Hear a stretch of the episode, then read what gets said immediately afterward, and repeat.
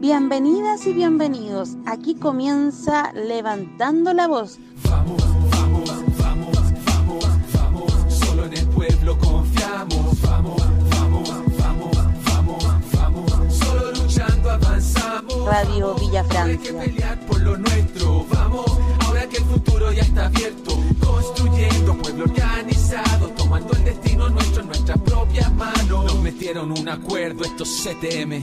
Un acuerdo truqueros en ese 15N. Se sentaron en la mesa con los asesinos y firmaron con la sangre de nuestros vecinos. La jugada está más que clara y está para dividirnos. Métenos la cuña, confundirnos, desmovilizarnos y engrupirnos otra vez. de Radio Villa Francia. Eh, hoy vamos a analizar algún elemento propio de la coyuntura política. Nos vamos a focalizar bastante en lo que tuvo que ver con lo ocurrido con la candidata de algunos medios alternativos, Jasna Proboste, y cómo pasó de ser en dos semanas la candidata de ciertos conglomerados a ser ex candidata. Hoy contamos con el panel de los días martes tradicional. Tenemos a Amanda, Inés y Joaquín. Amanda, ¿cómo estáis? Hola, hola a todos los auditores. Aquí estamos en la casa del, de la- del bebé, de la bebé. No puedo estar en otra parte. Eh, eh, eso, ahí. Saludos a todos quienes están ya conectándose aquí a través de Radio Villa Francia. Saludos, compañeros. Hola Inés. Hola, ¿cómo están? Un abrazo gigante a todos. Y Joaquín, ¿cómo vais? Ahora sí. Ahora sí. Eh, hola, eh, saludo a todas y todos. eh, también saludo a, a- te- te saludo a ti, bueno, y por supuesto a Amanda y Neis, ahí que estamos ya de nuevo en un martes de Levantando la Voz. Así que feliz. Oye, hablando de, felicidad, quien no debe estar muy feliz hoy día tiene que ver con la presidenta del Senado, Yasna Proboste, que como decíamos al principio pasó a ser precandidata a estar fuera absolutamente de todo, dado que en la Junta de la DC optaron por incluir eh, como candidata a Jimena Rincón. Entonces, eh, obviamente, desde nuestra perspectiva, veremos lo ocurrido con ello. Vamos a ver las declaraciones de Yanda Proboste y después pasamos a analizarlo.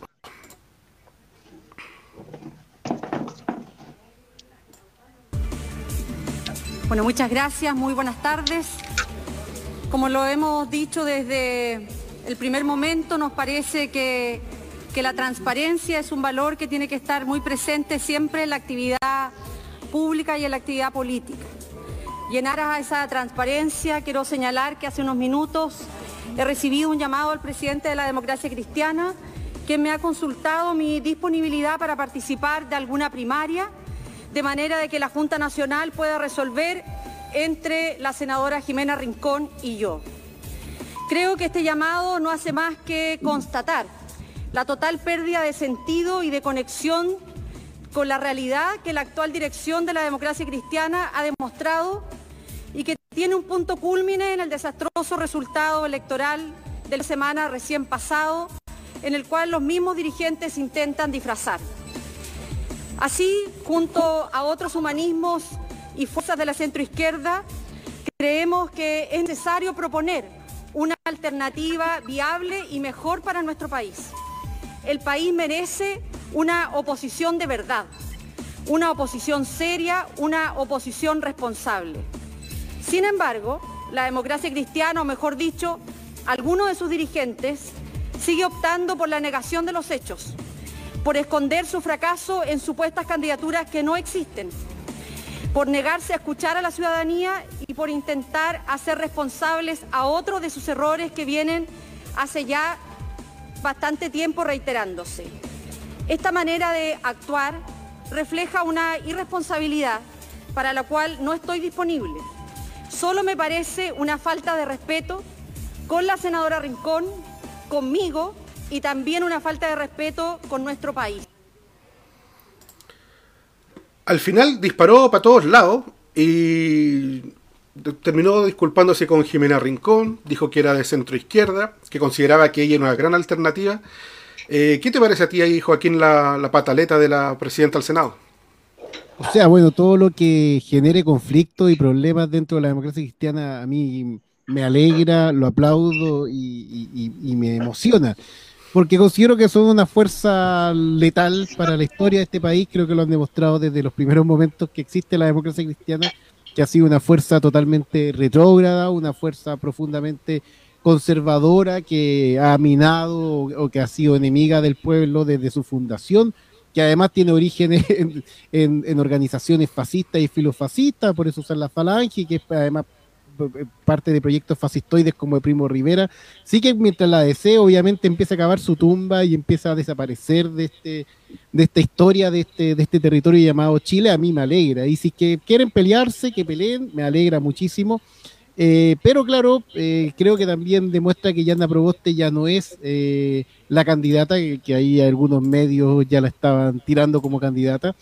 Eh, y que claramente Jimena Rincón eh, es una pésima candidata y por lo tanto eh, muy buen muy bueno para el país que sea una pésima candidata. Así que alegre, pues, me, parece, ojalá que se, que se peguen más y que se peleen más y quién sabe a dónde va a terminar la DC, con quién va a terminar aliado la DC, yo creo que es lo que resuelve un poco esta teleserie. De hecho, yo cuando la vi corriendo pensé que iba a devolver los 600 millones que, del hoyo que dejó en el Ministerio de Educación. Inés, me imagino que tú disfrutaste esto. Sí, pero fuera de, eso, eh, me escucho doble, espérate. Ahí sí. Em, fuera fuera de, la alegría, bueno, de que tengan estos estos problemas y, de que emplaza también al presidente de, de, la democracia cristiana, Juan porque lo que yo entendí era que la candidata que estaba de las primeras era Jimena Rincón. Y Jimena Rincón, en esta reunión a través de Zoom con la DC, que me imagino que no estaba toda la DC conectada, pero sí sus cabecillas, eh, fue la que emplaza a Yarna Proboste, sin estar Yarna Proboste porque estaba en el Senado, eh, y la emplaza así como, bueno, ¿vaya a ser o no vaya a ser la, la, la de la DC para que vamos a primaria porque yo también estoy.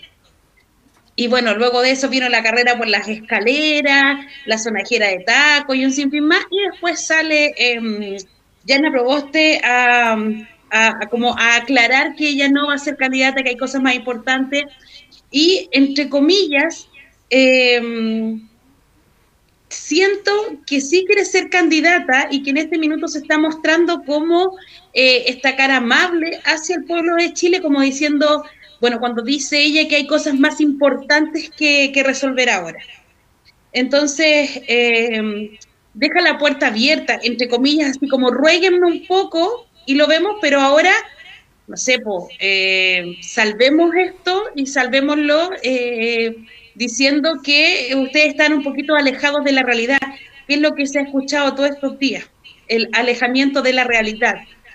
Después de no sé cuántos años se están dando cuenta que están alejados de la realidad, no sé. Em, y después sale un amigo, así como, porque sale a, decirlo así como yo soy amigo personal de Yana y la caga más. Eh, Yana Proboste termina termina tuiteando lo que dijo a través de los micrófonos. Y ahí hay gente que está pataleando, así como, eh, pero dejen a la Yanna tranquila. La Yanna está tratando de salvar la democracia y ustedes, weón, se la están farreando. Es como, no. No. Eh, esta teleserie va a dar para unos días más, creo. Usted estuvo. Fue una pataleta bastante indigna, por decirlo de alguna manera, viéndola a ella, como decís tú, taconear, subir enojada, emplazar después a su partido, decir que mm, ella es la opción de la, de la centro izquierda, centro izquierda. Eh, después más encima sale Jimena Rincón ahí tratando de arreglar el tema. Y bueno, y más encima hoy día me entero, Joaquín, de que Marcelo Díaz bajó su candidatura presidencial. ¿Tú sabías oh. que ese weón era precandidato, me dejó de una, weón. Pero ¿qué, qué va a pasar ahora con, este país? sin Marcelo Díaz, el gran candidato. ¿Cómo se importara esa cuestión? Están totalmente muertos, no tienen ninguna alternativa. Pero sí lo interesante es que ahora, claro, pues están ahí, porque Marcelo Díaz, además, dentro de estos giros fenomenales, era un precandidato del Frente Amplio. Pues. que, que, son esas locuras que ocurren, que está ahí vinculado a ese sector, que la idea es hacer primaria con Boric, ahora obviamente Boric subió muchísimo las acciones, ayer estaban todos eh, firmando por convergencia, no por, por comunes creo que era, no, me acuerdo cuál es el partido que, hay que firmar por, para hacer de Boric. Eh, y claro, obviamente, si igual hay peguita ahora en el Frente Amplio, si cuántas municipalidades, cuántos puestos de trabajo, es un momento, un momento bueno para pa, pa, pa, cuando estos partidos se burocratizan. Pero bueno, Parcero Díaz yo creo que no importa para nada. En realidad hay muchísimos candidatos. Convergencia social, exactamente. Eso es el, el grupito de, de, Boric. Sí que no, a mí no me, no me tiene preocupado para nada. Creo que son las cosas que no deberían, eh, no, debe, no como que creen que están dando gestos importantes por bajar candidaturas que son totalmente testimoniales, que, que no son conducente a absolutamente nada. A mí me, me, causa gracia, me divierte, yo como un poco lo que dice Alejandro Pino, que no perdamos el tiempo, bueno, igual nos gusta perder el tiempo pelando a estos, tipejos que, realmente no, saben para dónde va la micro, que yo creo que eso es lo más interesante de todo esto. Eh, realmente no saben para dónde la micro y están solamente especulando, eh, intentando sacar personalidades. Paula Narváez tampoco no tiene ninguna posibilidad de ganar ningún tipo de elección. Eh, Heraldo Muñoz menos. Jimena Rincón tampoco. Probablemente por algo hay ciertas personas de la centro izquierda que, que quieren llamar a Yanda Proboste porque sería como la única que tiene posibilidad de, no sé, de sacar alguna votación un poco, un poco decente en ese sector. Nombraste puros hueones con cero carisma. La, la, la, la, la wea increíble. No salvan a nadie. cero carisma. De estábamos recordando ayer, por ejemplo, con la Inés Carlos, que el 2013 eh, Giorgio Jackson salió a apoyar la candidatura senatorial de Arboe.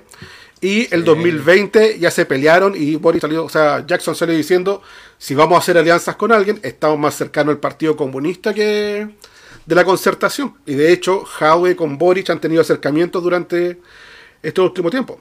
Neis, ¿tú, que, ¿tú creéis también que quedaron tan perdidos que no saben para dónde va la micro y están tratando de agarrar algo, un salvavidas sobre todo de, de parte de la nueva mayoría? Claramente, o sea, hoy día sale a hablar Narváez y, lo que dice es, es, esto, dice, reitero la importancia de realizar primarias amplias de todas las fuerzas políticas de la oposición. La unidad no puede ser un acto declarativo, debe traducirse en acción. Están dando manotazos de ahogado, yo creo parte de ello, eh, pero ¿cuántos son los candidatos que tenemos? Eh, eh, sea, no que tenemos, sino que los candidatos que ellos tienen o que ellos piensan que pueden lograr algo. Eh, Marcelo Díaz, yo no tenía idea que era candidato presidencial. No me. No, no, sabía. Sabía de Narváez, sabía de Jimena Rincón. Heraldo Muñoz también está dando pataletas de ahogado. Es como yo también puedo, sálvenme. Porque al final la, la candidatura presidencial para todo esto es volver a la palestra del, del mundo político. Y que se ve el día de hoy con esta asamblea constituyente y con los resultados que obtuvo, además de los resu resultados que también eh, se obtuvieron con eh, eh, las votaciones de esta semana que fueron no solamente la, la convención constituyente, sino que alcaldes, concejales, y esta cuestión no me acuerdo el nombre de los gobernadores, están ahí muchos que están naufragando, entonces necesitan este salvataje, digamos, para poder seguir subsistiendo o sobreviviendo de la política. Bueno, mentira, sobre, no, mentira de sobrevivir. Los hueones viven y viven muy bien a costa de la política. Y no pueden desaparecer. Entonces, ahí están. Eh, y vamos a seguir con ese show hasta el próximo año. Vamos a ver cuántos son, o sea, cuántas primarias van a ver, quiénes van a estar en las primarias, con quién se va a liar la ABC, con quién se va a liar eh, el Partido Comunista. Ya lo decías tú que estaban con Boris, vimos un video hace poco de Boris con, con Jadwe, eh, y eran era como súper amigos, así como corriendo por una plaza. Bueno, era un video romántico. Eso. Es el momento de, de, su luna de miel. Están aprovechando lo, los reidos que les dejó esta elección, donde solamente votó el 41-42% de la, de la población. Y ellos, como tú dices, van fluctuando. O sea, recordemos que Jimena Rincón ha pasado de ministerios a ser directora de AFP y ha vuelto al ruedo político. Entonces, eh, son personas que tienen ahí un, un tejemaneje en ese ámbito. Eh, vamos a ver, eh, nos, nos, ahí el profe Smith nos dice, votó el 43,5%, gracias profe por el dato. Best Nico nos dice, hay que monitorear a esos huevones. Héctor Montalegre nos dice, buenas noches, buenas, buenas. Y Barbarita nos señala, aguante desde la Villa Portales. Eh, Joaquín, ¿tú has podido hacer un análisis así más o menos somero, al menos un vistazo de cómo quedó distribuida el tema de la constituyente? No hemos cabeceado caleta viendo la opción de si cuentan o no con el un tercio, cuáles son los independientes de derecha, de izquierda, cuáles son solapados, y hay, varios a los cuales todavía no les podemos sacar el, rollo. ¿Tú crees que cómo se viene ese nudo ahí? Claro, es que yo creo que por ahí está un poquito el tema, es como intentar adivinar eh, qué hay dentro de la cabeza realmente de cada uno de los independientes de, todos los signos existentes. O sea, hay, hay incluso independientes que, no se sabe realmente, son demasiados para ese independiente, eh, en términos irónicos, obviamente hablando, que realmente no se sabe bien qué piensan. Y hay, por lo menos estaba viendo el análisis que hizo una, se me olvidó quién en Twitter, pero por lo menos hay cuatro que no se, no se tienen idea en realidad qué piensan y perfectamente podrían ir a dar eh, como votos del partido del orden, que, yo creo que es justamente es el, es la preocupación, además de, eh, sin considerar los que en este momento declarativamente están hablando o asusando, diciendo que, que son muy del pueblo, pero que eh, hemos visto por, por experiencia, como Iván Fuente, o, entre otros, de que también hay algunos que en el, en el foro interno no son tan, tan como hablan, o en otros casos también algunos que perfectamente pueden ser, eh, podrían cambiarse de bando en, el, intertanto. Entonces, está súper difícil, a mí me parece que eh, obtener eh, la mayoría de los dos tercios va a ser una, un asunto probablemente de, de artículo a artículo. O sea, probablemente en algunos aspectos algunos independientes van a tener una feroz oposición a, a ciertas medidas y en algunos otros artículos no, no, va a haber tanto problema, o en, aspectos valóricos algunos independientes van a oponerse, y en aspectos eh, económicos, políticos, etcétera, va a existir otra oposición. Entonces, eso es justamente lo que hace muy difícil, yo creo que es muy, es muy complicado eh, imaginarse el resultado de, de, esta convención constitucional eh, con las cartas que nos han mostrado. O sea, eh, es muy difícil leer, podríamos decir, si esto fuera como una especie de, de tarot, eh, muy difícil leerlo con esta partida de cartas. Obviamente no, no, no apoyo el tarot, pero, pero como usando como metáfora, porque realmente hay, hay muchos elementos que parecen ser muy difíciles de, de comprender a qué punto van a tirar. O sea, no sé, pues ahora apareció justamente alguien de la lista del pueblo hablando de, los mínimos comunes, eh, otros independientes también ahí tirando como un poquito como hay que respetar los dos tercios.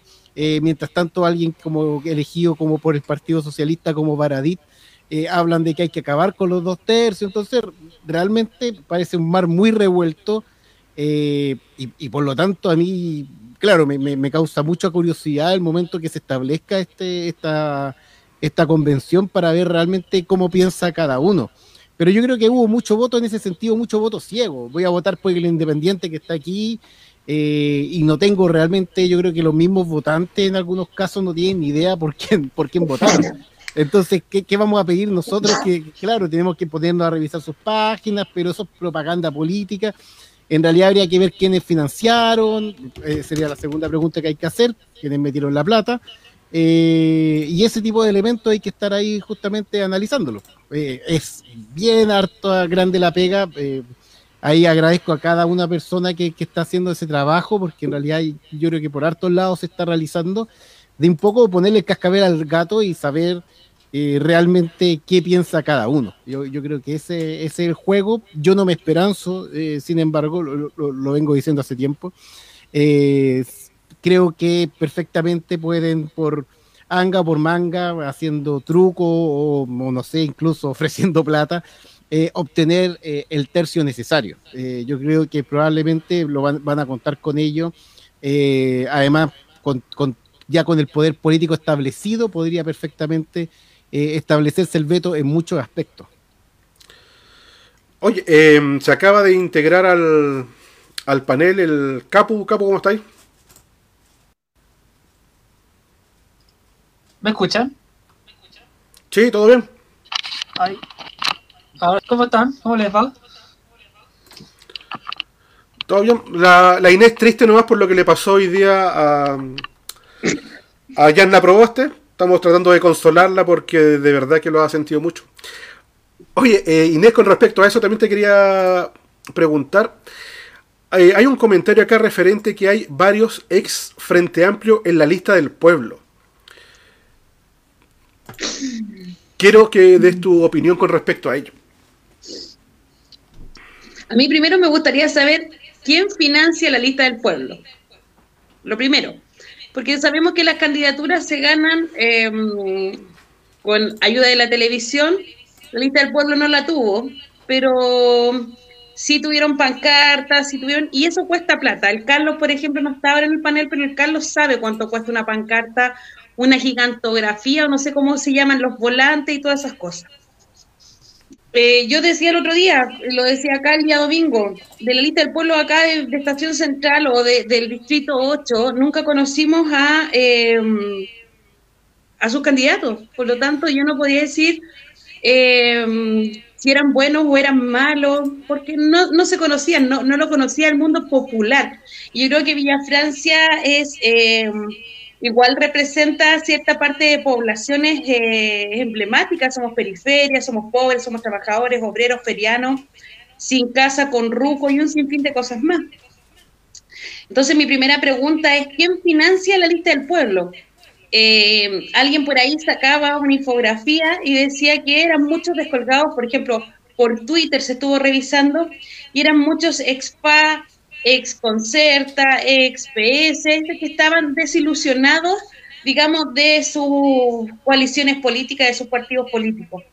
Vi una entrevista también que da eh, la lista del pueblo, que da en The Clinic, si mal no recuerdo, la estoy buscando acá, y me dice que es del clan Quiltro, que eran fotógrafos, por lo que yo recuerdo en el 18 de octubre, eh, eran parte de un colectivo de fotógrafos, ese es el clan Quiltro, ese es el que yo conozco. Yo también fotografío en marcha y no tengo ni uno, con me como una sopaipilla. Eh, entonces, me gustaría saber, quiero ir más allá. Eso. De hecho, en la duda que nos empezó a girar a todos, no solo con el caso de la lista del pueblo, sino también cuando empezamos a analizar los nexos de, de la candidata Irasi Hasler y lo que tiene que ver con la frutícula Olmue y los nexos con Juan Sutil. ¿A ti también te genera duda eso, eh, Capú? Ah, ¿De quién estamos hablando? El tema del financiamiento. De la, de la lista del pueblo, puntualmente del financiamiento.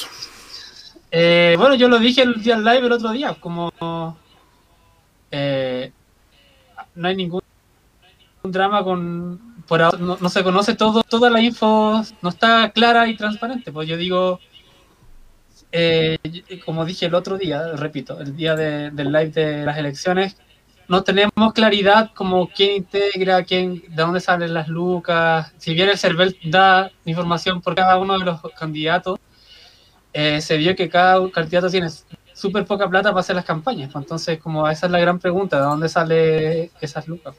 Eh, ¿Quiénes son las personas que integran? Eh, bien puse el ejemplo, por ejemplo, nosotros como medio, mira, yo soy, estoy encapuchado, que quizás me dicen, oye, que, que Barça pedir la identidad o algo así de alguien. Pero la diferencia es que yo, la diferencia es que yo tengo un, un modesto medio de algo con otros compas, ¿cachai? Y listo, y, y si queremos cerramos, nos vamos para la casa, da lo mismo pero no estamos postulando al Senado o a una convención constituyente o haciendo en política pública que es para todas las personas. ¿cachai? Entonces eso eh, está, es una duda legítima que surge de, muchos lados, porque yo también he escuchado eso varias veces hoy día y, el, y ayer y ayer, incluso antes. Entonces sí, yo creo que es como un poco, eh, da para, para pensar, ¿cachai? Como ver qué onda. Y bueno, lo dirá si ya onda no sé, pues tener una sociedad con Juan Sutil siendo comunista no habla muy bien de tu, de, de tu ética personal y de, de, tu integridad, ¿no? Porque al final eh, se supone que somos anticapitalistas, puta, pero pescamos al, a uno de los presidentes de, la, del, de todos los empresarios y bueno, a una sociedad con él. ¿De qué estamos hablando? Es súper Barça, ¿qué queréis que te diga? Bueno, ahí te van a decir que quien está en el nexo no es ella, en la sociedad, sino que es su padre. Eh, Joaquín, ¿qué iba a decir tú?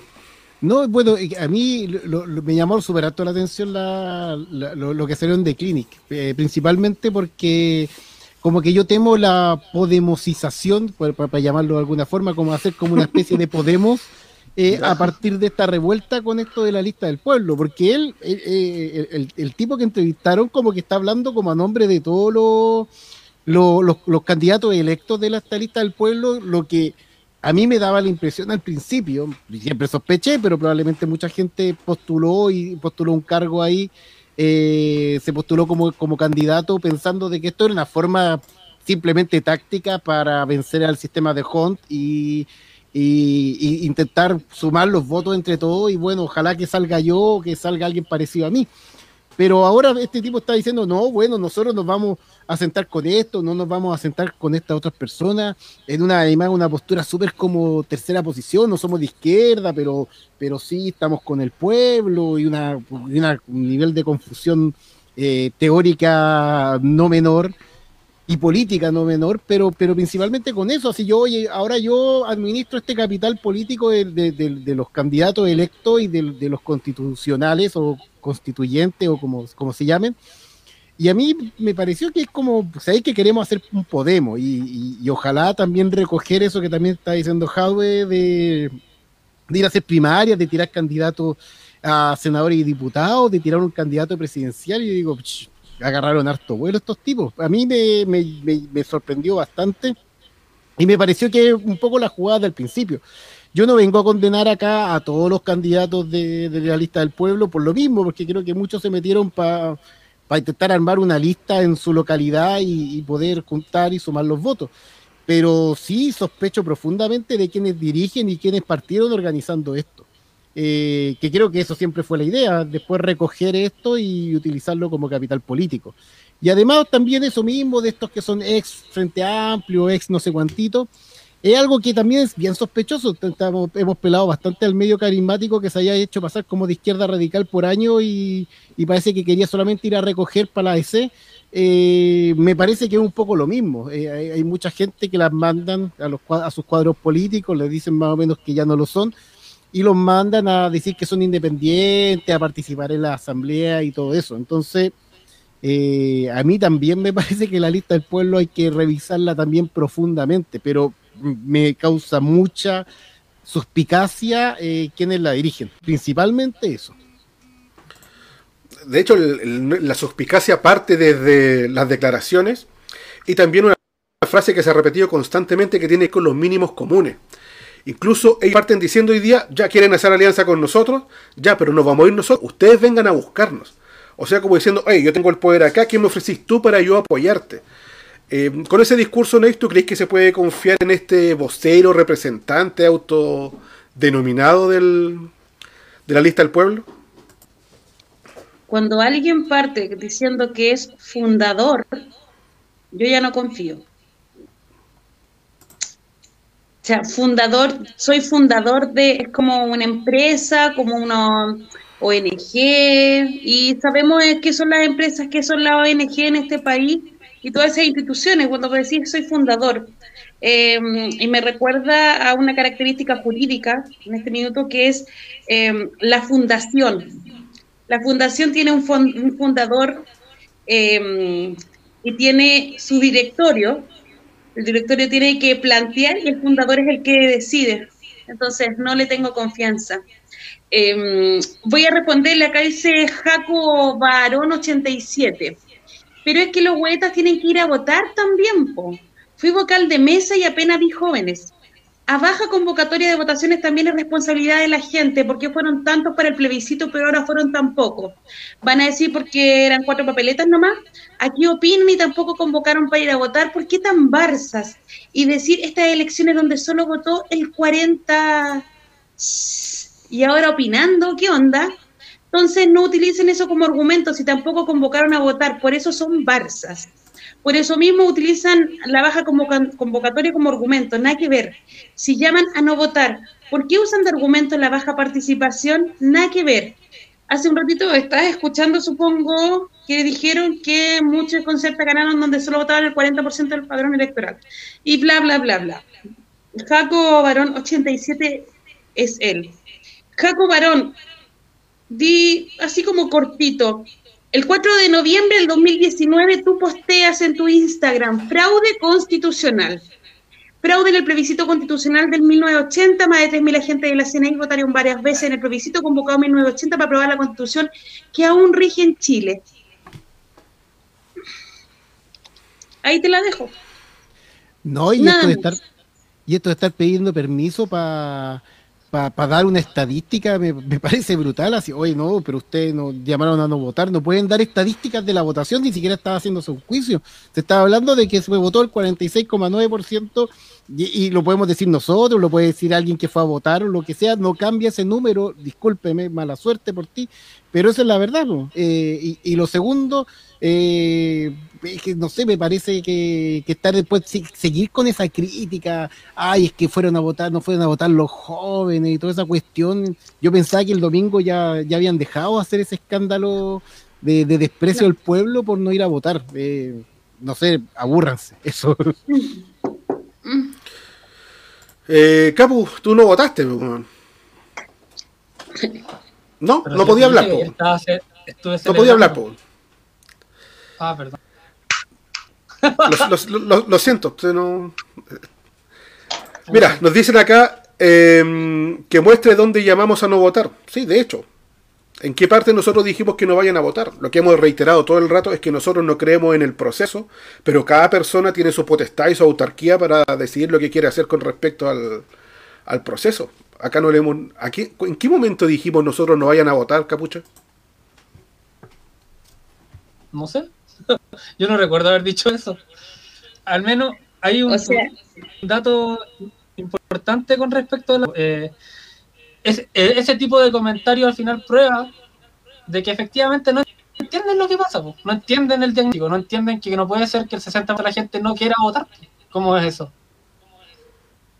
Entonces, el, mismo problema que se hablaba antes ah, del de la le- legitimidad y que no y que, y que la, la institucionalidad está eh, con crisis de legitimidad y bla, bla, bla, bla, bla, bla, hasta desde Piñera que se habla de eso, de la última elección. Eh, después sube sube 10 puntos en la votación, no sé ni cuánto fue esa, esa votación, fue cuánto, como el 30%, una cosa así, o menos. Bueno, sube 10 puntos en la votación, bueno, 15 puntos, y después ahora aparece el plebiscito como la votación más grande de la historia mundial del universo, del multiverso, y ahora dice, oh, en realidad votaron el 49% de las personas. Ahora vota el 40%, más alto que lo que votaron durante toda la, democracia, y dicen, oye, en realidad ya no es tan alta. Bueno, ¿cómo? Pónganse de acuerdo, pues es alta, entonces el 49% es alto o no es alto. ¿Nos vamos a comparar con otros países o no? Estados Unidos, ¿cuánto es la máxima? 73%, la gran democracia más saludable de la humanidad, de la historia mundial del multiverso. 73% de votación contra Trump. La mitad votó contra Trump y la otra mitad no, pero bueno. Si nos vamos a comparar con una democracia saludable, como les guste tanto compararse, bueno, comparémonos con eso, nos faltan 25 puntos. pues. ¿Dónde están? ¿Qué dejo? 26, 27 puntos, una cosa así. Inés, encontraste un dato bonito, parece, ¿no? No, me estaba riendo. Vi una foto de Bar- del degenerado de Baradit y parecía Nogmo. de verdad. Oye, pero fuera de eso, nosotros no llamamos a no votar. Nosotros dijimos en cantidad de veces que la gente que votaba y que creía en el proceso, por ejemplo, cuando se votó por el apruebo, no eran nuestros enemigos. Nosotros no hicimos un llamado, lo que nosotros comentamos es que nosotros no creemos en este proceso, no creemos en las votaciones. Lo dijimos infinidad de veces. Ahora, si usted escucha mal, vaya al consultorio, saque una hora, levántese a las 4 o 5 de la mañana, haga vida social mientras le dan el número y que le hagan un lavado de oído. Eso.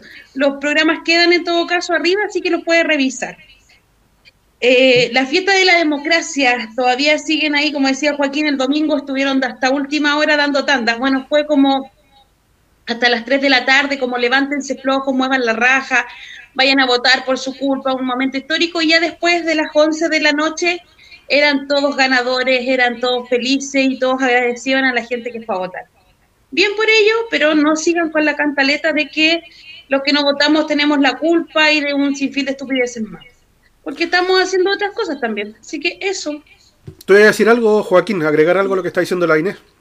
No, claro que yo creo que a pesar de que estamos analizando las elecciones, porque obviamente que uno dice no es la transformación real, no, no es la apuesta definitiva, pero sí obviamente mueve un poco el, tablero político. Eh, el llamado a decir que creo que también llamar a no votar es, muy electoralista y, creo que justamente esa es la línea que no hay acá. Eh, no es no lo consideramos tan relevante. E, e, e, ese es el aspecto.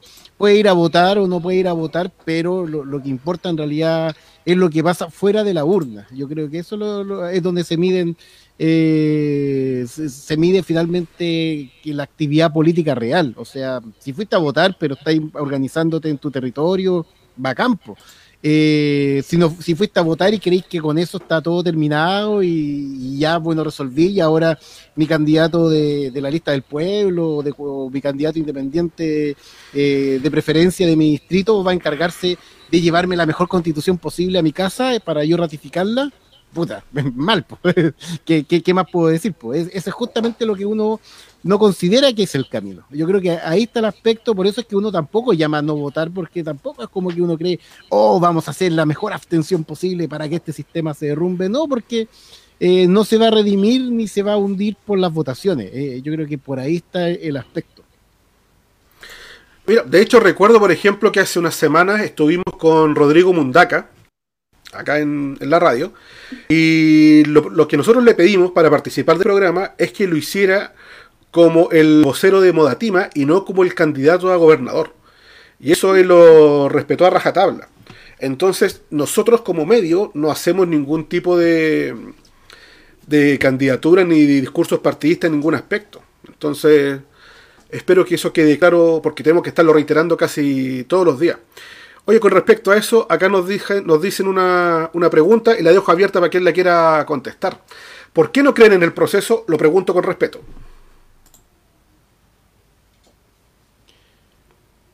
Por mi lado, dale tú. No, dale, dale, Paco, dale.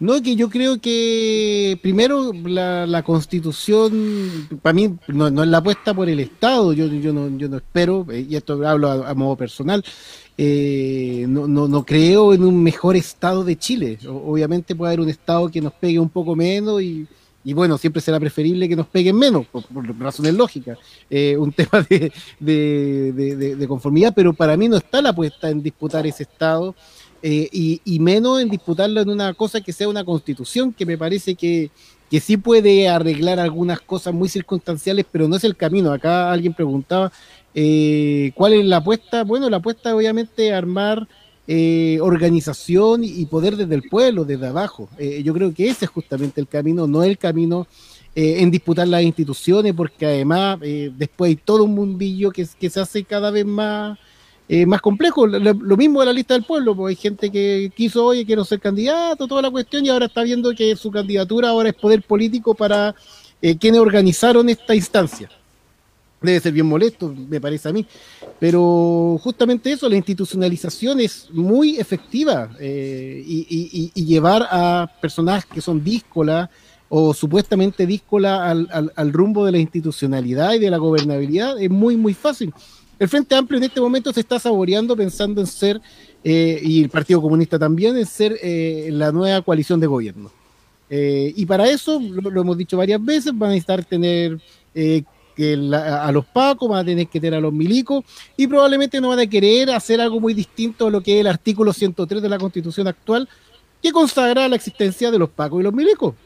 La constitución podría abolir a los pacos, teóricamente, pero no va a ocurrir. Ese es el problema. Eh, eh, incluso las cosas que podrían cambiar la constitución no la van a hacer porque hay gente que sabe que tiene que seguir gobernando y para seguir gobernando tiene que haber coerción, represión, etcétera no, no, van a gobernar con, pura buena onda porque van a hacer cosas que no van a ser populares. Eh, y por eso es que obviamente uno desconfía. Es así de simple. Para corroborar eso, o para profundizar, aquí tenemos eh, una, un alcance de Vicente Gel. ¿Qué otra forma hay para cambiar las cosas? Respuesta, solo votando. Inés Capucha, ¿están de acuerdo con que solo se cambian las cosas votando? Eh, ¿qué querés que te diga? Pues, ¿Cuántas veces ha votado? Y voy a contar nuevamente la historia de vamos a ser todas presidentas porque va a ser la primera presidenta de Chile. ¿Cambió algo? Me sacaron la chucha igual a las mujeres, po. Y me podríais decir así como, oye, pero ustedes están haciendo desorden o no por ser mujeres a ustedes las van a, a, tratar con plumas y todo. Pero te vendieron ese discurso, po. Si eso es. Entonces, si quisieran cambiar, alguien decía, y lo, lo vuelvo a repetir el otro día, así como, weón, nos dejaron votar a un pinochetista porque iba con la polera de Pinochet. Bien, bien, bien. Se respetan las leyes. Tuviste senadores designados, tuviste a Pinochet como senador designado, tuviste a la Junta Militar en pleno haciendo leyes que no se han cambiado. Tenía buenos constituyentes que el día de hoy son dueños de los cursos de agua, del agua, pues, weón, del agua o sea, ¿qué cambia con la votación? ¿Qué, de ir a votar qué? ¿A un representante que más adelante, como pasó acá en el Consejo Municipal de Estación Central, eh, cuando tenían que vender el terminal, y el concejal va y da el voto para que lo vendan, el voto decisivo, y la gente que estaba ahí le dice, oye, pero nosotros te elegimos, nosotros votamos por esto, votamos por ti para que tú nos representes, nosotros no queremos que lo vendan. Y el concejal va y le dice, sí, pues ustedes me eligieron, pero yo soy el que decido, yo tengo el poder. ¿A eso voy a ir a votar?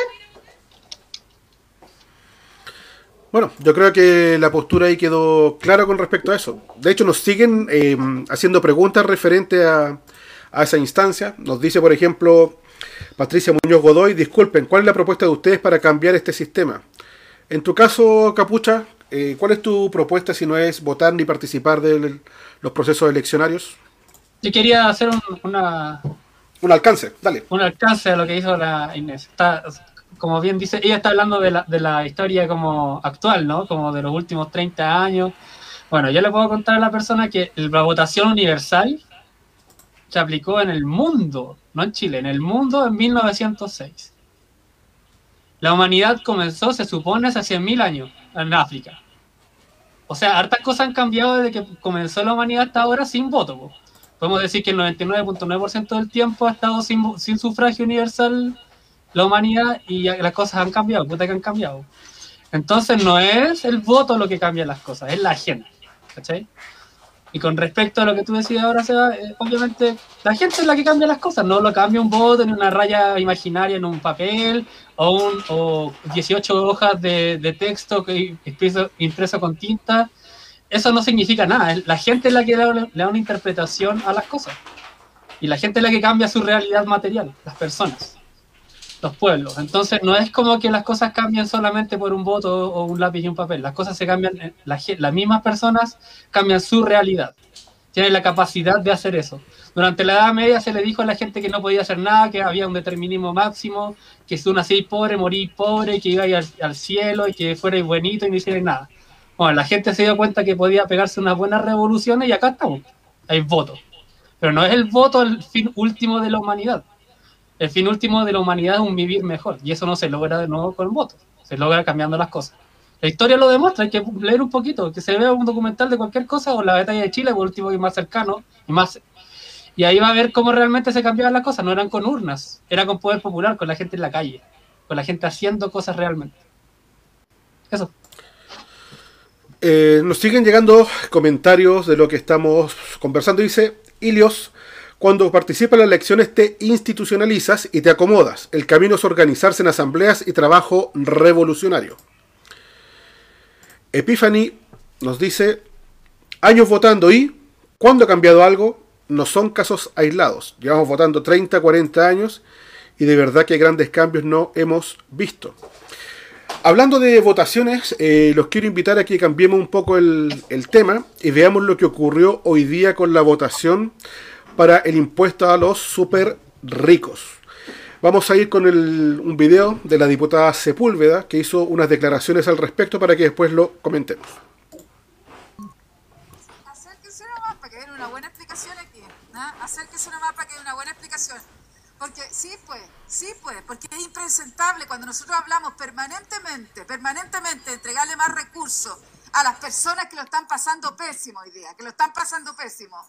Y esos recursos nos dicen, bueno, no hay plata, no hay plata. Bueno, aquí había plata, pues aquí había plata, en este proyecto había plata. Y aquí había plata además, no de cualquiera, sino de los que ganan más, de los que tienen más. Y la derecha, ¿qué es lo que ha hecho? Que da la espalda y todo, ¿qué es lo que ha hecho? Es decir, hoy día votan en contra. Después que el país ha votado en contra de ellos, ha votado en contra de ellos, lo que están diciendo hoy día también, le dan la espalda, le dan la espalda a las personas diciendo que no a los súper ricos. De verdad, esto es impresentable y que el país lo sepa y que no vengan a decir que hicieron una indicación para volar la perdí. No es así. Yo lo lamento, fíjense, y así se lo hacía. Y lo lamento hoy día lo que están haciendo, porque una vez más están enterrando la ilusión de las personas y se están enterrando ustedes mismos en esto. Muchas gracias. Esas fueron las declaraciones.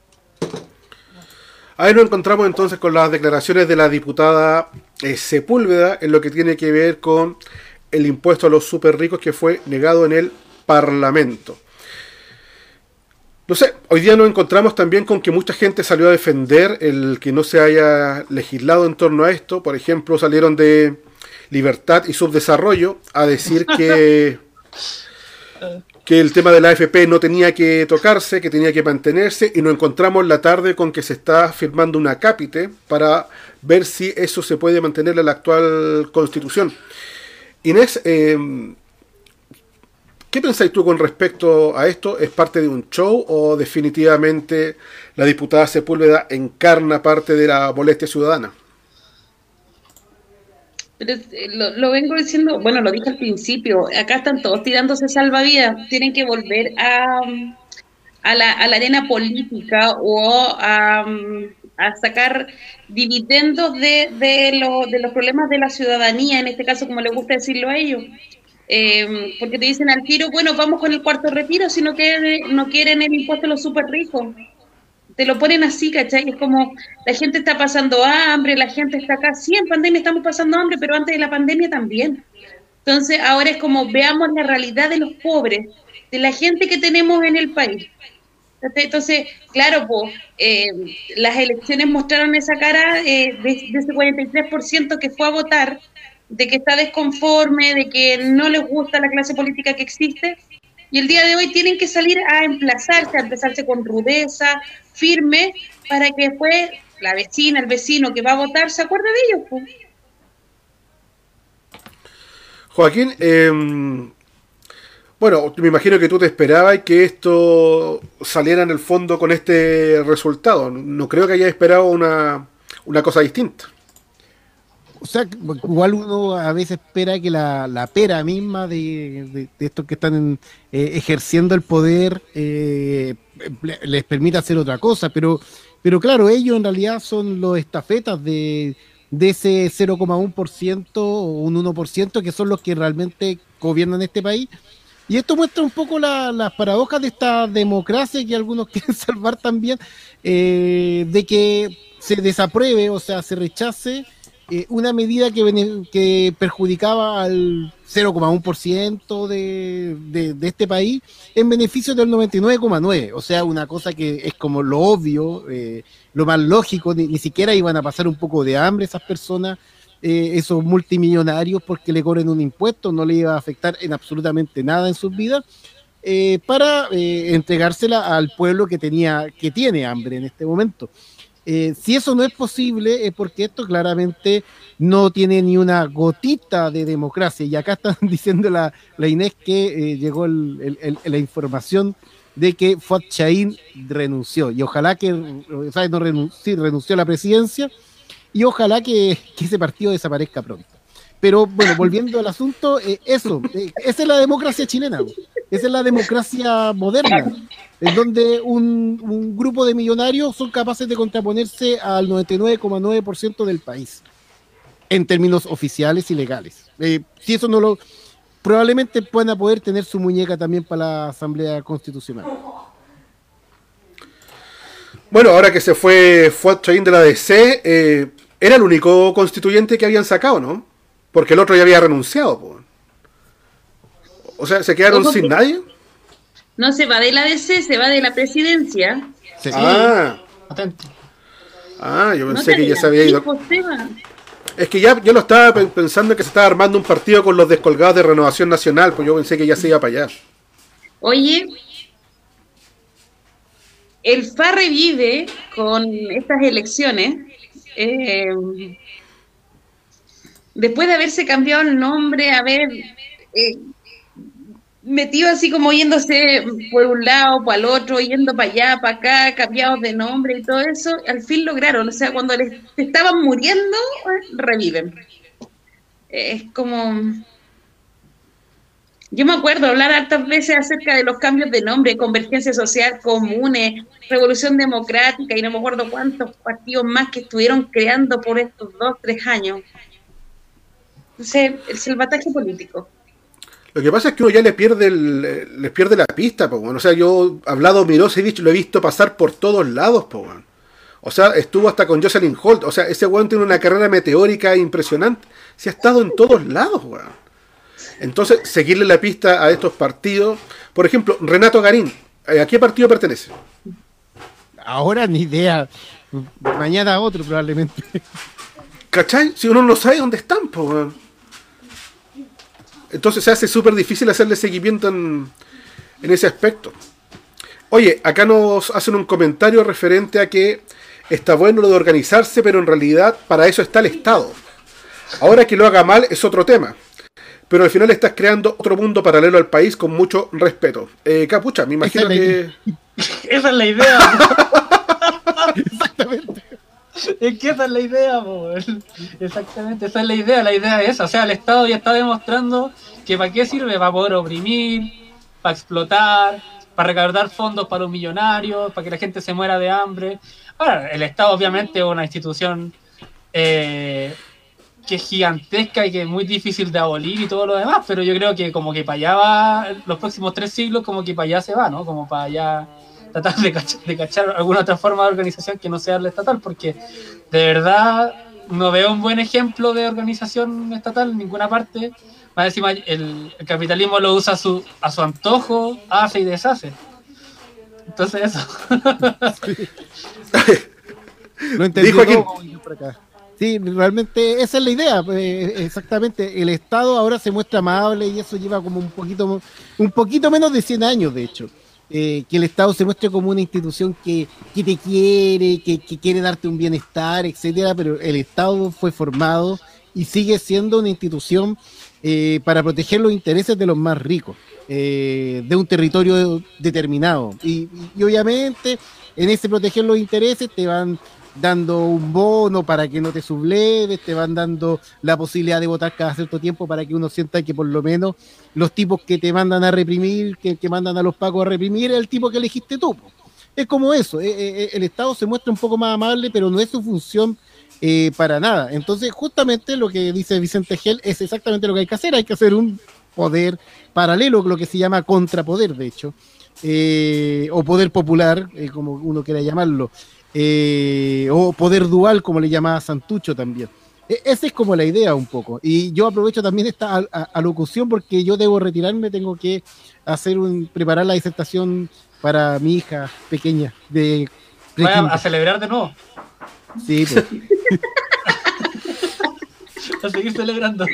Sí, me- me- Sí, me imagino que vaya a sacar los papers de libertad y, y nulo desarrollo cognitivo que tienen es- en su fila a todas esas lumbreras que no le han achuntado nunca a nada. Por ejemplo, a Constanza Huff, que la vi hoy día defendiendo a las AFP, diciendo que la gente lo que quiere es mantener las AFP, una hora totalmente desquiciada.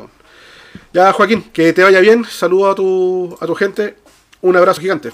Saludos a todos y todas Chao. y nos vemos el próximo martes. Saluda a las niñas. Ya le mando saluditos. Ya, compas. Em, tenemos más comentarios acá. Nos dice Epiphany. Sorry, pero el Estado no se hace cargo de ninguna weá, po. No, pues. Y los, y los bonos no, son, son mal agradecidos, weón. La Eh, wea, espérate, déjame ir a prenderle una vela al Estado. Bien, vamos. Epiphany. eh, y se Ah, va a hacer verdad. cargo de nuestras necesidades. Y complementa Ilios. Los votantes de la DC y PPD votaron por el FA y lo revivieron.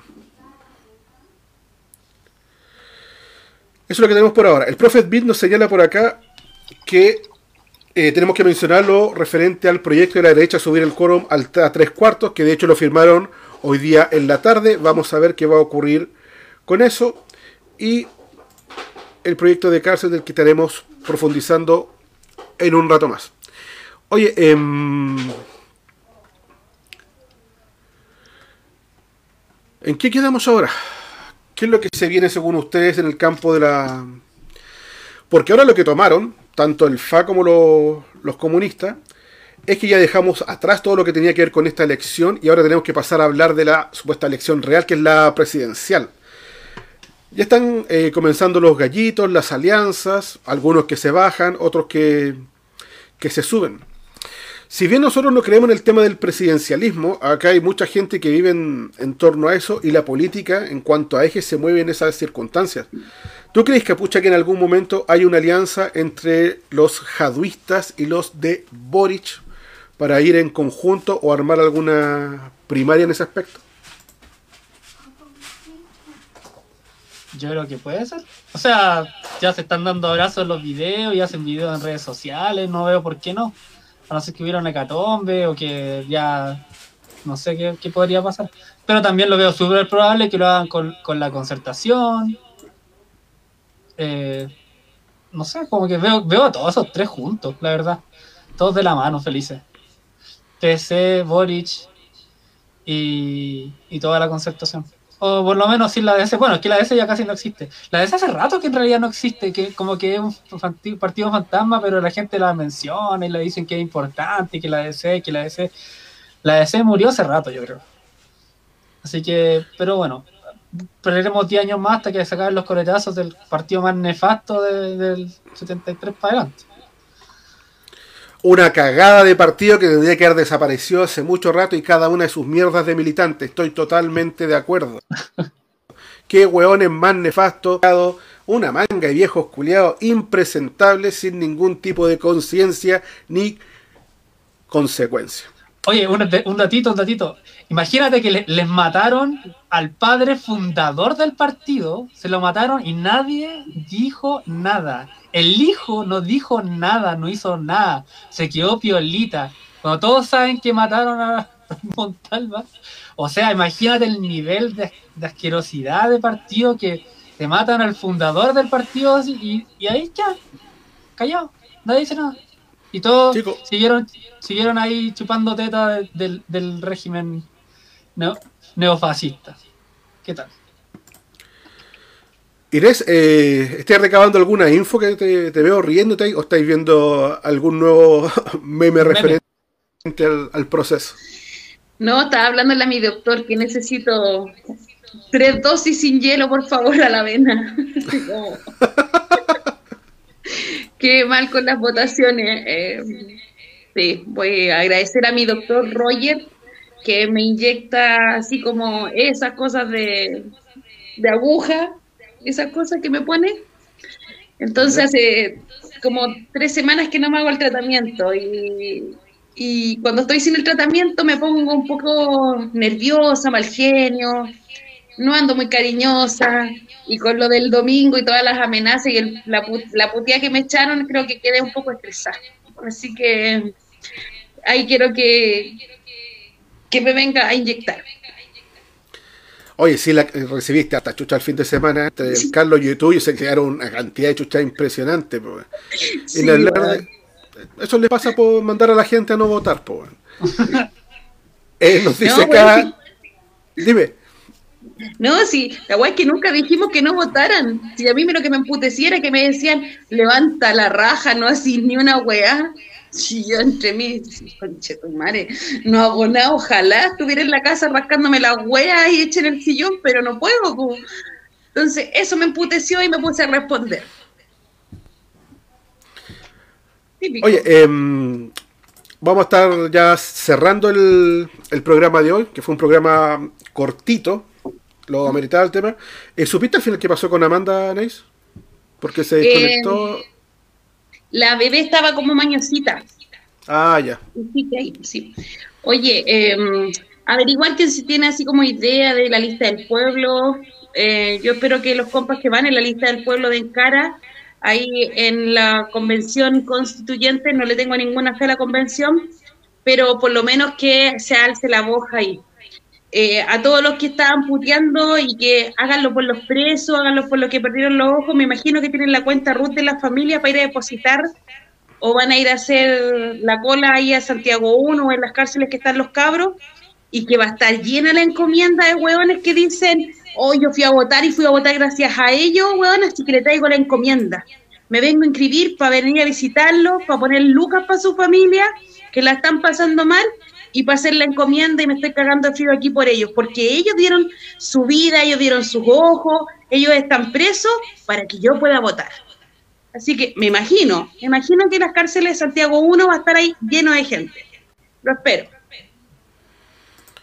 Bueno, me imagino, Capo, que tú esperáis algo similar a la INE en cuanto a, a ese gesto que debiesen tener las personas que son bastante activistas virtuales, mucho paladín del, del like y del retweet, pero que a la hora del a la hora de los cubos nunca está. O sea, me imagino, por ejemplo, emplazar a la NIS porque no hace nada sin saber cuál es el trabajo que hace ella dentro de la comunidad. Una cosa es ignorancia y la otra es simplemente emplazar por por una cuestión de, de ganar una, una discusión dialéctica sin algún sentido. Sí, mira, eh, yo, yo, estoy súper contento porque yo sé que ahora desde, bueno, desde este jueves que hay un meeting por los presos políticos convocado por la eh, coordinadora del 18 de octubre y el grupo de apoyo familiares de presos políticos, yo sé que eso va a estar lleno de gente, yo espero unas 500.000 personas eh, apoyando ahí a los presos políticos. Todos los que tuitearon, le postearon, le dijeron, oye, arriba los presos políticos y no sé qué, háganlo por ellos. Yo sé que esas personas van a estar presentes ese jueves. Así que estoy súper contento, la verdad. Eh, muy contento. Estoy, estoy mojado de alegría, empapado. Es la esperanza que nos da a nosotros la fiesta de la democracia. Somos personas nuevas desde este domingo. Han renovado nuestra esperanza y estamos sumamente confiados en lo que viene para adelante y seguramente estos cambios se van a dar de un día para otro. Es cosa de esperar que se arme todo este documento y vamos a ser nosotros los más felices del mundo. Ya chicos, nos vamos a ir despidiendo. Inés, unas palabras al cierre. Sí, estoy pensando, el profe si me puede reenviar el tweet que del que estábamos hablando por interno para poder leerlo, porque mm, tengo algo que decir ahí. Oye, eh, para eso vamos a ver qué va a pasar con la DC mañana. Esta teleserie está buena. Eh, mi apuesta, el otro día que como las huevas con la apuesta, pero mi apuesta es que la Yana Proboste sí va a ir a... Oye, ¿no quedaste mal? Si, dijiste que iba a ser un 47% y fue casi un 44%. Fuiste la que estuvo más cerca. Yo dije 40, digan.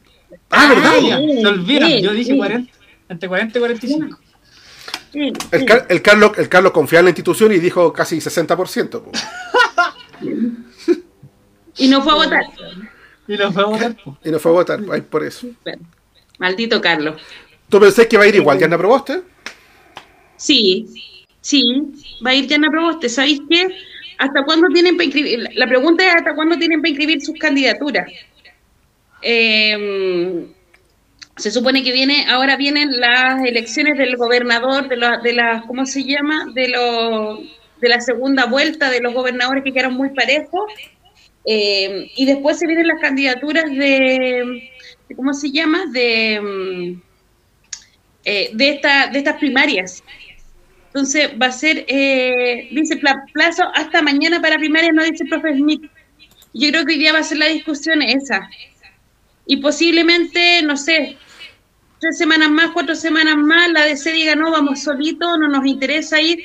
La discusión de hoy día, eh, yo creo que durante la noche se van a manejar muchos hilos dentro de la DC.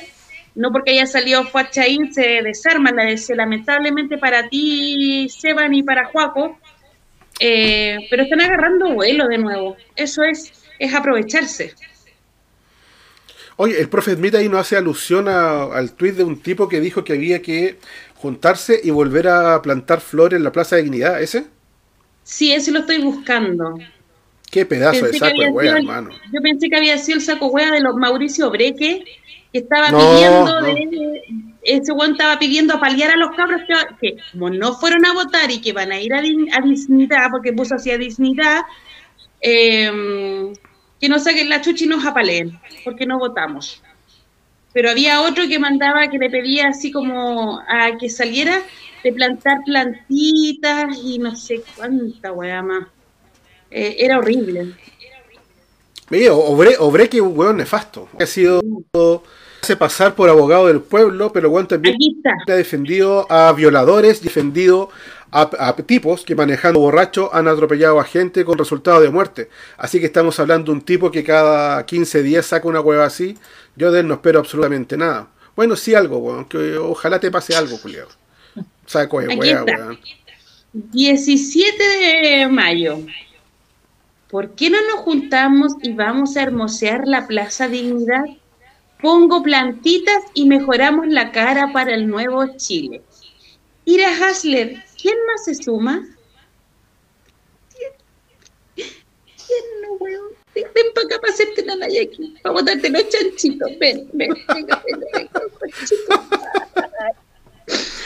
Ay, Weón, y decir que soy colocolino.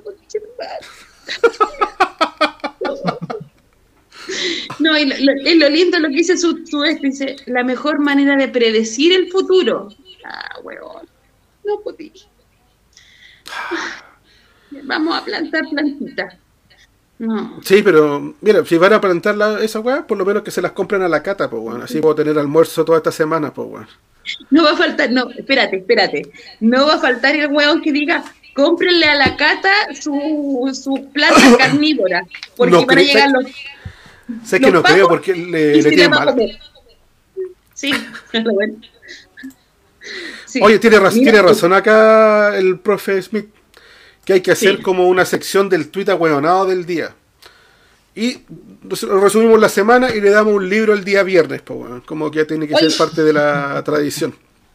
Sí, yo no estoy ni ahí con Bodanovich que salió, pero nuevamente la SOA Katy Barriga está dando pataleta porque la atacaron por ser mujer. Y la Katy Barriga además salió hablando de que perdió la candidatura porque el 10% más fue a votar.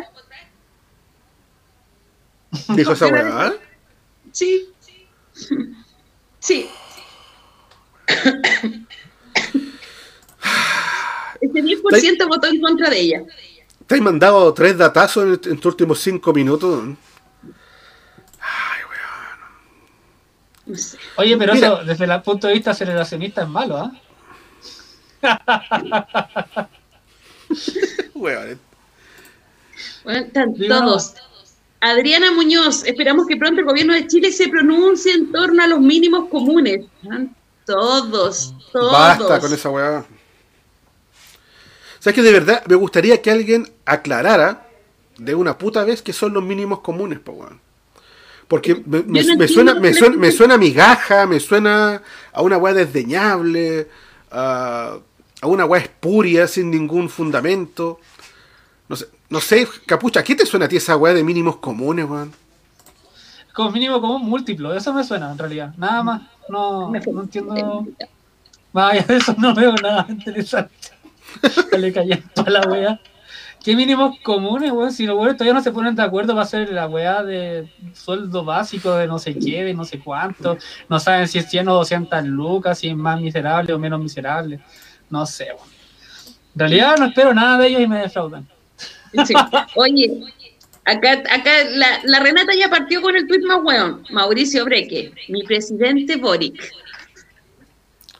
Oye, pero a, ese weón vamos a tener que hacerle una sección aparte, po, weón.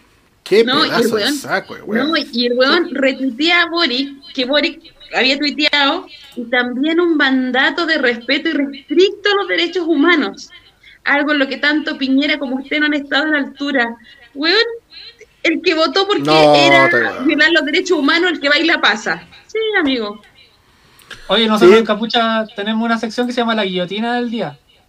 Ah, muy bien. Por si la vamos a empezar a utilizar de nuevo, yo creo. Así que. sí, Sí, ya es estoy mucho, totalmente de acuerdo, estoy totalmente de acuerdo. Pero tenéis claro que con eso eh, vamos a tener weones todos los días acá, pues, weón. Puta, ojalá, ojalá que cada día menos, pues esa es la idea. esa es la idea de la guillotina, ¿no? Pero mira, pero bueno, si, si es por eso, mira, vamos a tener a Axel Kaiser todos los días, a Pato Navia todos los días, a Kenneth Bunker todos los días. Eh, puta, a ver, mándate otro huevonado. Toño Coloma todos los días. Eh, Rojo Edwards. Eh, puta, Marta Lagos, po, weón. Marta Lagos. Marta Lago, ¿quién estaba guayando hoy día Marta Lago? Ah, Había, debería haber otra, otra sección que se llame como eh, fachos diciendo cosas, con- eh, llegando a, a las conclusiones cor- correctas por razones equivocadas. O sea, también es bueno. De repente dice, el Marta Lago los días se pegó un, un tweet que era como, ay, no sé qué, está- en realidad el gobierno no está llegando, no sé qué, y la cuestión era como, oye, sí. O sea, Oye, acá no- nos dice mm, eh, una gamba. A gamba. O sea, gamba que. oh, Oye, mal. Gamba. Oye, eh, el mismo, el mismo cálculo político que Pato Navia, po, weón. El mismo. Total, cagó el medio, po, weón. No hay colorín culiado, po, no hay colorín bueno. Ay, la wea. Oye, nos dice acá, eh, Herrera dice, Mediabanco tiene un video con Marta Lagos arreglando los números durante una conferencia, por eso la guayaron. Sí, de hecho, ni siquiera estaba claro con respecto a lo que estaba presentando. Eh, se tupió muchísimo y no hallaba cómo salir del entuerto. Y a partir de eso fue que la empezaron a hacer viral y comenzaron a, a retuitear algunos de sus posteos referente a proyecciones y se dieron cuenta de que la señora no es muy lúcida tampoco. Ya, eh, vamos terminando chicos hoy día. El tweet más la me vota nos coloca acá también eh, nuestro Carlos Muñoz. Oye, tengo un mensaje cortito, cortito, cortito. Lanza. Déjame encontrarlo, déjame encontrarlo, déjame encontrarlo. Acá está. El meeting por la libertad de todos los presos políticos. Ahí saludos a Te Queremos Libre que estaba comentando delante. Eh, comandante Ramiro.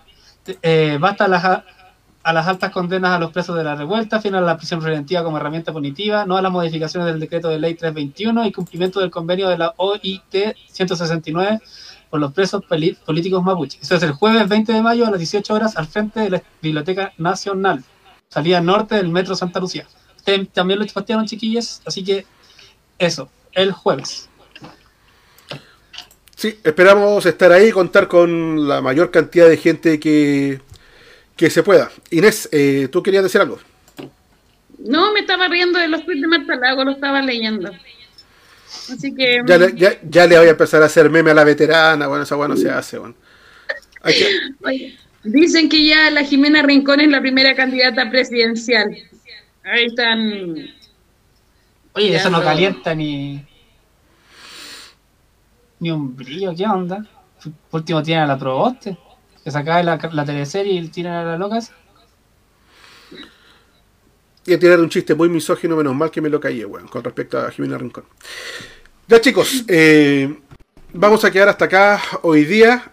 Mañana eh, nos vamos a, a reunir nuevamente desde las 21 horas. Eh, un saludo especial para Jaco Barón 87. Nos vemos mañana en el meeting por los presos, pues bueno, te voy a estar esperando. Jueves, jueves. Dile que mañana para que dile que mañana para que llegue, pues bueno. Ah, ya. Sí, ahí lo vamos a ver. Ya muchachos, esto fue Levantando la Voz de Radio Villa Francia. Un abrazo, cuídense mucho.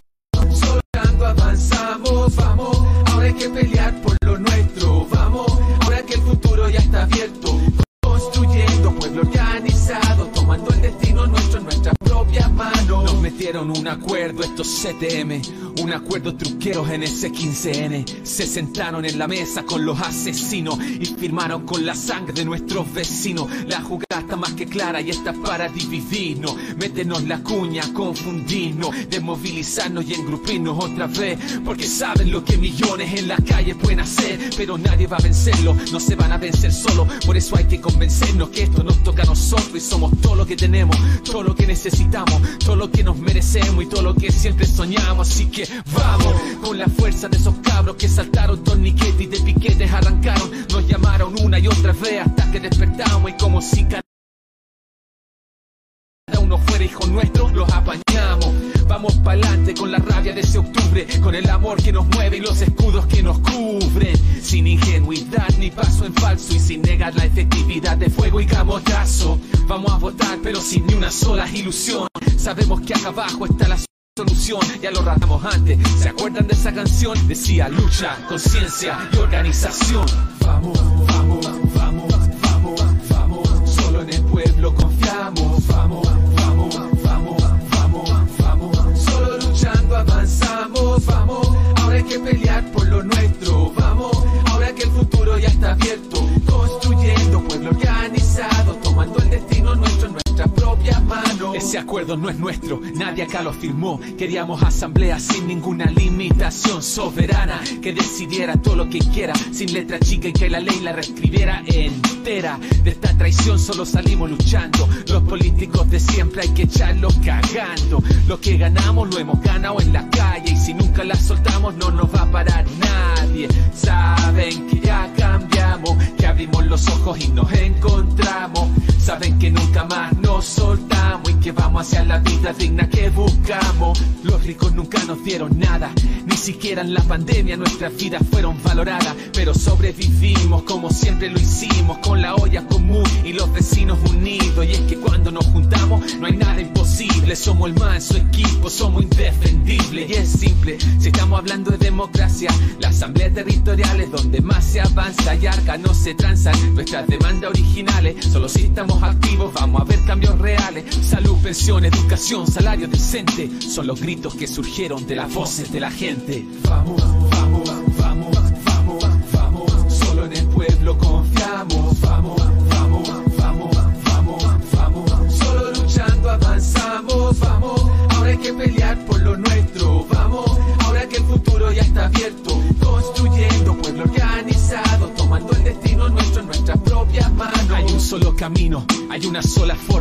hay un atajo para la liberación en toda la historia.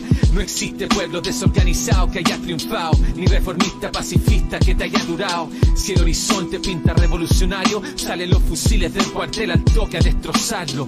Y tú lo sabes, ya lo viste en la revuelta. Lo sobreviviste y ojalá te diste cuenta que no hay no hay casualidades. Debajo de la acción estatal están las causalidades. La propiedad está en la base de esta sociedad y es el fin final de su institucionalidad. Esa propiedad la cuidan y es la vida del sistema. Sin esa relación no hay explotación ni pena, ni pobres ni ricos, ni pacos ni milicos, ni jueces ni leyes, tampoco calabozo y por eso somos peligrosos. Quedan con la media pera cuando nos unimos y es hermoso porque Piñera no siempre es mentiroso. Estamos en guerra y sí, somos un enemigo poderoso. Estudia y aplica, organiza y planifica, agita, articula territorios y unifica. Que tu gente se sume, se revele y se zumbe. Va a generar la huelga general que los derrumbe. Vamos, vamos, vamos, vamos, vamos. Solo en el pueblo confiamos. Vamos, vamos, vamos, vamos, vamos. Solo luchando avanzamos. Vamos, ahora hay que pelear por ya está abierto. Construyendo pueblo organizado, tomando el destino nuestro en nuestras propias manos. Nosotros producimos todo y ellos no producen nada.